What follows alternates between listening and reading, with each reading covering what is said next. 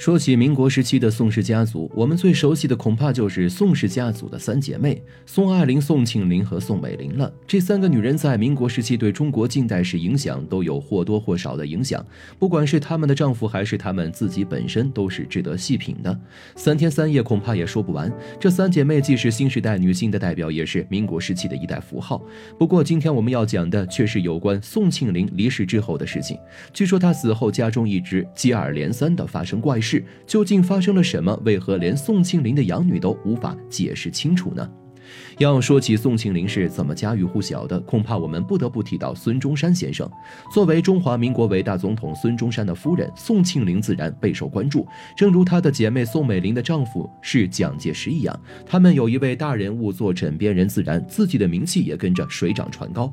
不过，宋庆龄的头衔可不仅仅是孙中山的妻子，她对近代中国革命有着很大的影响。正因为宋庆龄自身的深远影响，社会名人才把她尊为先生。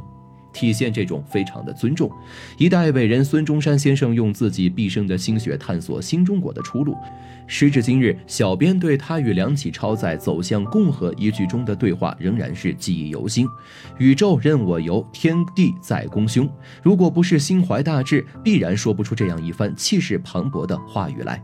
自从孙中山去世后，他的妻子宋庆龄继承了他的遗志。他不仅被尊为宋庆龄先生，而且在后来的政局动荡中起到了很大的维稳作用，连枭雄蒋介石都对他钦佩不已。遗憾的是，宋庆龄与孙中山先生一生中的大部分时间都是在为革命而工作。虽然他们留下了无数的传奇，但他们却没有留下一个后代。值得一提的是，宋庆龄离开后，他的家里发生了一些奇怪、令人费解的事情。那么，这到底是怎么回事呢？一开始，宋庆龄和孙中山先生的结合并不是所有人都看好的，因为两人的年龄差距实在是太大了。但事实上，他们的感情之路开始令人钦佩。比起大多数人，孙宋二人的爱情更加的纯洁，也更加伟大。正如一些学者所说，他们的婚姻不仅是为了爱情，也是为了革命，为了正义。因此，在我看来，他们的婚姻是美满的，也是注定的。在走向共和中有两个场景：一是孙中山先生在大家高兴的时候会见了蔡锷将军，大谈女性之美，不仅说出了他对理性伴侣的要求，也借机表达了他对宋庆龄的爱慕之情。那一幕实在是太温馨了，以至于宋庆龄女士当场几度落泪。还有一个经典的场景，那就是孙中山先生和宋庆龄的婚礼。孙中山先生遗憾地说：“那个时候也没有条件准备婚戒，可宋庆龄却拿出了他当时送给对方的一支钢笔，将钢笔上的帽圈摘下套到了手上当戒指用。”这段话也赢得了很多朋友的掌声，也让现场不少观众热泪盈眶，真的很温暖。宋庆龄和孙中山先生的爱情可以说是非常甜蜜的，并伴随着革命之路的神圣感。但遗憾的是，宋庆龄和孙中山的爱情一直没能有一个孩子。也许是命运的注定，这场革命代替了他们爱情的结晶。事实上，他们当时已经有了一个孩子，但最终因为各种原因不幸流产。此后，宋庆龄再也没有机会当妈妈，这在当时对她来说可谓是一场巨大的灾难。无论是出于一个女性还是一个母亲，这都是终生遗憾。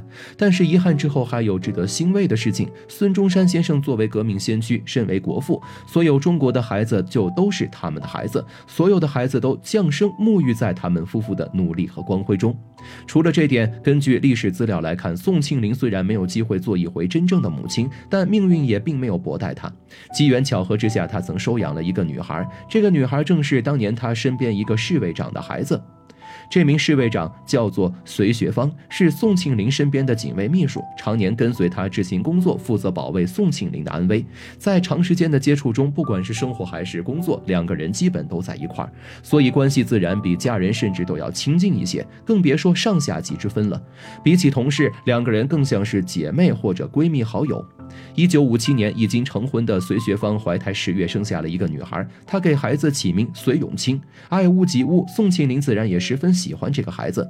自打隋永清落地，宋庆龄几乎就是看着他从牙还没长齐的乳娃一路茁壮成长为了亭亭玉立的少女。不仅仅是这样，宋庆龄将自己无处安放的母爱也基本都投入到了隋永清的身上。自己女儿没能够享受到母爱，基本都被隋永清感受到了，而且不知道是不是出于对未出世孩子的补偿感，宋庆龄几乎是倾其所有的对隋永清好，所以隋永清对宋庆龄的感情也自然非常的微妙。随着日子一天天过去，隋永芳又有了其他孩子，有了更小的孩子后，自然就照顾不到年龄稍长的隋永清了。于是，宋庆龄也趁这个机会和隋学芳提出了自己想要收养隋永清的想法。听了这个提议，隋学芳求之不得，心里是一万个高兴。有这样地位的女人做自己女儿的教母，说不愿意的那是傻子。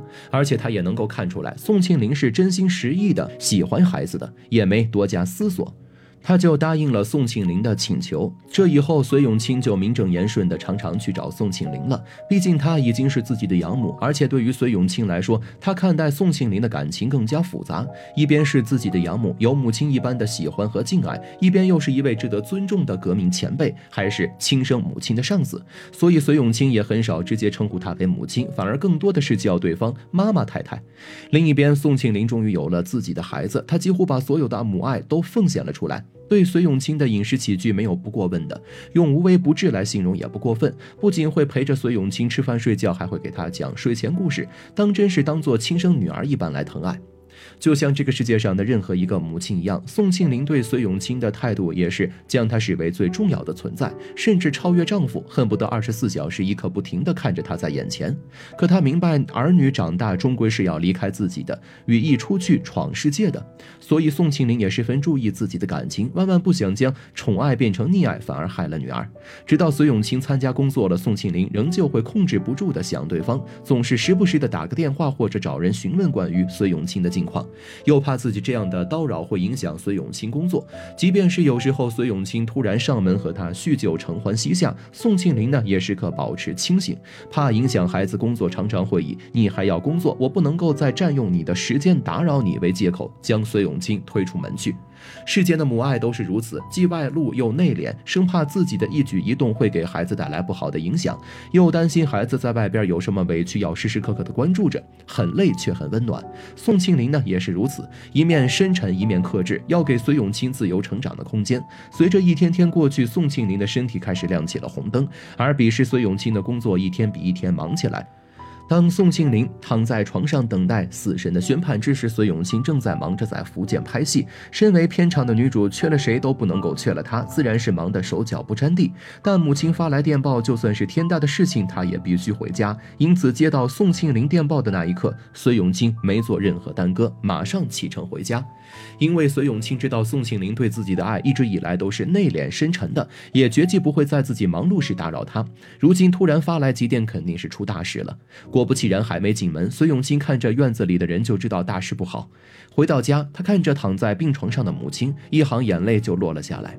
他伤心地扑倒在宋庆龄的身前，凑近耳朵听着她微弱的呼吸，看到眼前真实存在的女儿，宋庆龄的眼睛在那一刻都好像重新焕发了光彩。他用尽最后一丝力气，艰难地挤出了一丝笑容，说道：“我的孩子，你终于回来了。”微笑过后就是天人永别。一九八一年，宋庆龄与世长辞。在母亲离开后，孙永清发现了家中不寻常的地方。在宋庆龄临终以后，家中门口的挂钟竟然无缘无故地停止了走动。这是上弦的摆钟，家里的佣人都是按时按点维护的，这很难解释得通。再有就是家里喂的鸽子们也不知道是什么原因，从那天起就不再吃食了，直到一个个死去。许多人都说这是鸽子们随宋庆龄一起离开了，但事实是否如此还有待考证。宋庆龄为革命事业付出了自己的青春，与孙中山一起经历了许多风雨洗礼。虽然没能够有自己的亲生女儿，但是养女孙永清在她的教导下也茁壮成长，爱她敬她，把她当成亲生母亲一样。